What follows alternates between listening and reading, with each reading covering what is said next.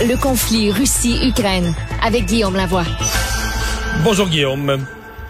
Bonjour Mario. Hier, euh, on a fait un petit peu un tour d'horizon sur ce qu'on attendait de cette séance extraordinaire, séance en public du euh, de la commission d'enquête sur l'assaut sur le Capitole du 6 janvier 2021. Euh, ça s'est passé hier soir. On comprend bien que ce ne sera pas la dernière du genre, qu'il y en aura d'autres dès la semaine prochaine. tu retiens quoi d'hier? Vraiment à quel point, c'est, en fait, ce que j'ai vu hier, c'est un pays profondément divisés sur lesquels il n'y a même plus de conversation commune sur la base de faits communs. Ça a l'air un peu à côté là, du, de la présentation, mais je regardais Fox News, qui est le principal canal de communication sur le câble aux États-Unis et à peu près le seul pour les républicains, a non seulement pas diffusé ce qui s'est passé au comité, mais en plus a passé la soirée à démoniser la chose comme étant un exercice honteux de propagande euh, à la solde des démocrates. Et lorsqu'il n'y a plus d'endroit où il y a une conversation sur des faits partagés ou communs, il n'y a plus de conversation. Il y a juste des chambres d'écho. Et ça, c'est ça qui est apparu de manière extraordinairement voyante hier. Mais le comité lui-même, euh, il planifie bien leurs choses. Le prochain rendez-vous, c'est lundi soir. Après ça, il va en avoir un autre ce mercredi.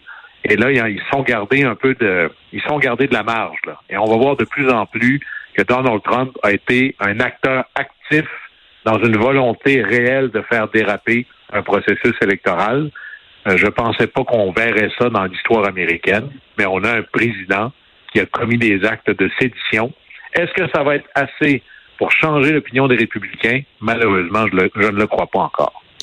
Parce que c'est un peu comme, tu sais, si on avait euh, deux options, puis il faut cocher, il faut cocher laquelle des deux est arrivée. Option A, ce que ce que tentent de défendre les républicains, c'est que dans une colère, une manifestation de gens qui étaient pour Donald Trump ou pas, mais une, une, manifestation a mal tourné là, autour du Capitole, puis les gens se sont emportés, puis tout ça, puis se sont mal comportés. Puis c'est pas de la faute à personne, c'est pas de la faute à Trump, c'est personne n'a voulu ça, personne n'a souhaité ça. C'est juste une manifestation qui a mal tourné. La thèse vers laquelle semble se diriger la commission d'enquête, c'est non.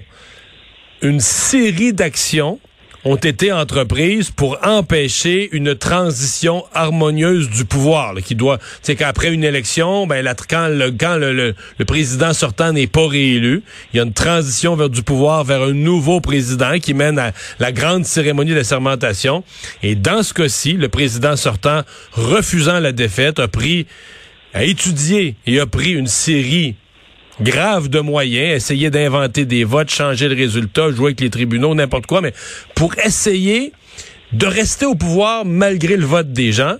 Et donc que l'insurrection, appelée les Proud Boys, etc., ça a été dans les actions du président l'ultime pour empêcher que la certification puisse se faire. Ça, c'est c'est la thèse. Là. Maintenant, est-ce que cette thèse, est-ce que est-ce qu'on aura les éléments de preuve pour démontrer ça, le solide de, de A à Z, comme on dit, hors de tout doute raisonnable?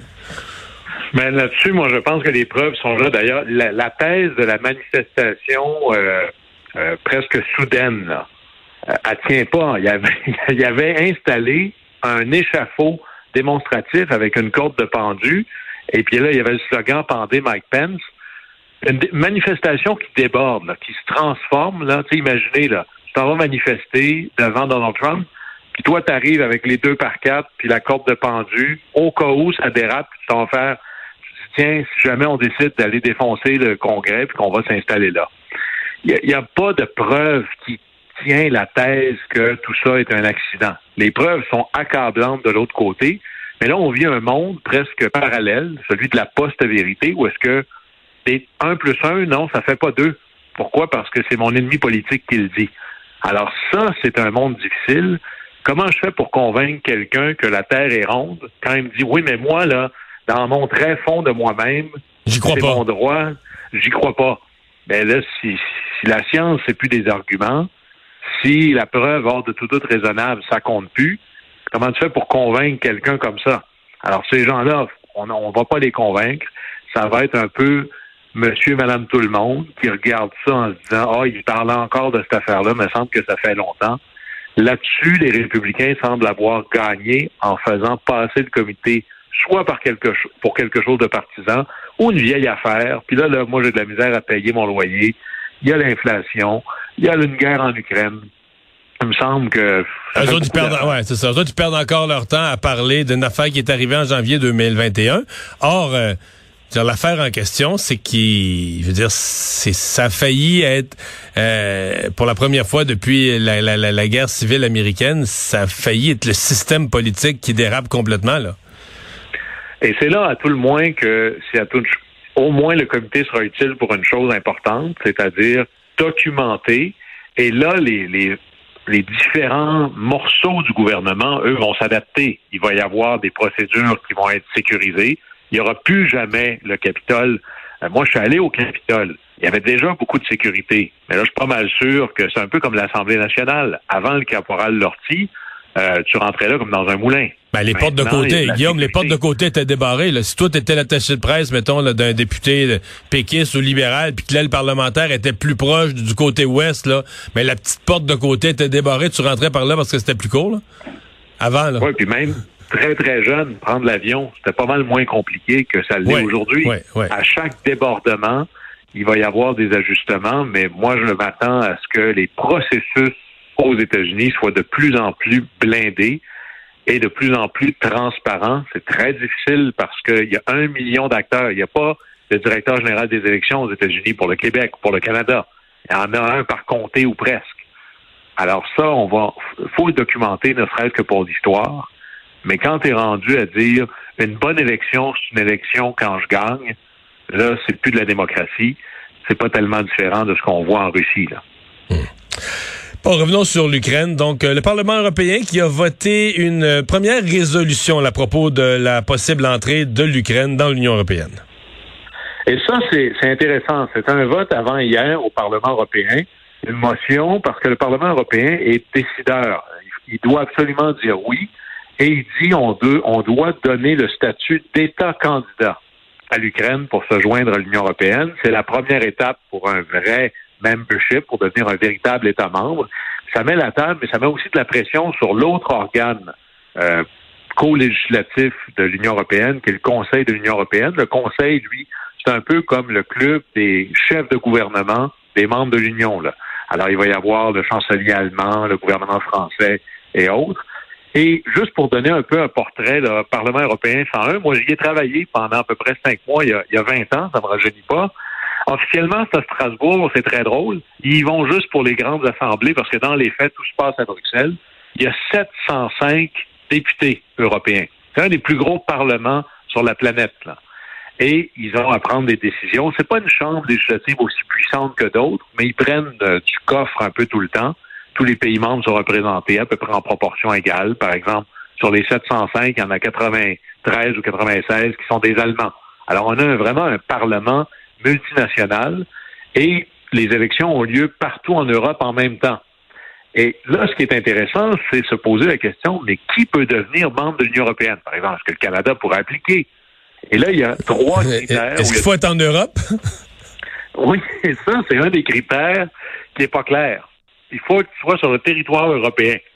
Mais là, qu'est-ce que le territoire européen? que tout le monde sortirait sa map montre pour que ça soit clair. Non, non, non.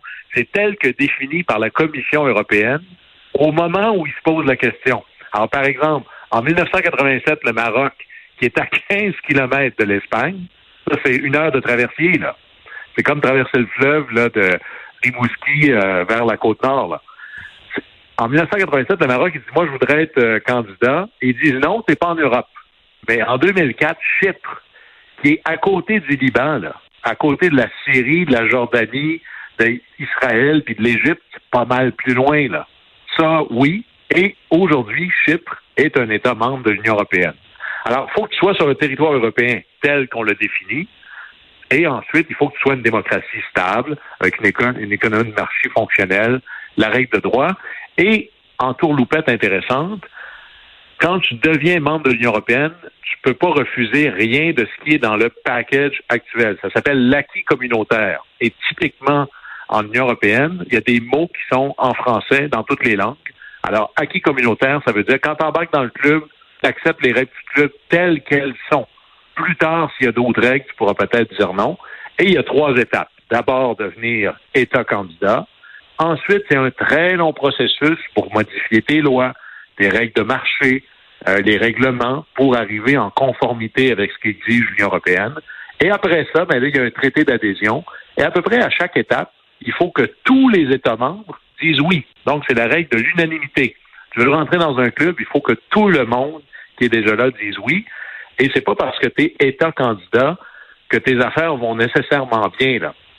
Présentement, il y a cinq États candidats, l'Albanie, la Macédoine du Nord, le Monténégro, la Serbie et devinez, la Turquie, qui est État candidat à l'Union européenne depuis 1999, c'est une folie de l'époque.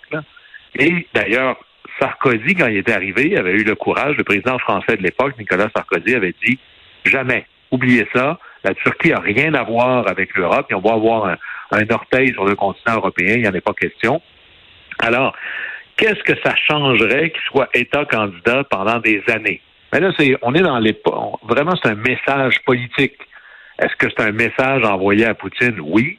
Mais est-ce que c'est un message que l'Union européenne veut véritablement s'installer du côté de l'Ukraine et offrir sa solidarité puis envoyer un message en disant comprends le message parce que nous, on est là pour rester? Ou c'est de la provocation, un peu comme quand l'OTAN pensait à, s'élargir vers l'Est, à s'approcher de la Russie.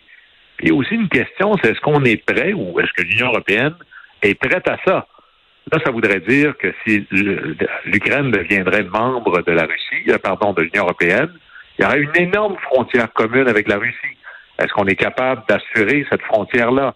On s'entend que ce ne sera pas une frontière amicale. Est-ce qu'il y aurait des vagues de réfugiés? Est-ce qu'on a la capacité militaire? Imaginez demain matin, revenons en arrière, l'Ukraine est membre de l'Union européenne et Poutine l'a attaqué. Est-ce que l'Union européenne est capable, militairement parlant, de défendre son membre qui serait l'Ukraine? Probablement pas. L'Union européenne dépend encore infiniment de l'OTAN pour la sécurité continentale. Alors, on est dans du très, très, très long terme, mais c'est toujours dangereux d'être juste dans le symbole si on ne le pense pas vraiment, parce qu'à un moment donné, il y a quelqu'un, un peu comme au poker, qui va dire, ben, je colle ton bluff. Et là, on va voir jusqu'où on est prêt à aller. Et dans ces conflits-là, c'est toujours pareil. C'est le plus décidé des deux qui gagne. L'Ukraine a dit très sérieusement à l'Union européenne, arrêtez de nous tenir dans les limbes, mettez-nous dans le processus pour devenir membre de l'Union européenne. Puis là, l'Union européenne va devoir choisir, est-ce que je le fais? Mais je ne peux pas enlever tous les critères qui sont requis pour être membre de, de mon ensemble politique et économique. Est-ce que demain matin, on est prêt à avoir 44 millions de personnes dans une économie en ruine qui prendraient ma monnaie? Ben, c'est ça, que je dis. Là. moi, c'est la question que je, me pose parce que euh, l'Union européenne, l'ancienne Ukraine, avec une certaine prospérité, quoique ça n'aurait pas été un des pays riches de l'Union européenne, mais là, c'est que tu rentres un pays qui va être dans une espèce de, de, de, de, de, situation économique catastrophique pour quelques années en reconstruction. tu rentres par, ça serait vraiment un geste de solidarité. Là. Tu rentres dans l'Union européenne, un joueur qui, qui va toujours être en grand besoin pour peut-être une, euh, une décennie ou quelque chose du genre. Et surtout en termes de taille. Par exemple, quand l'Union européenne a pris Chypre, bon, ben, c'est grand comme ma main, il y a à peu près personne qui vit là, ça a peu d'impact.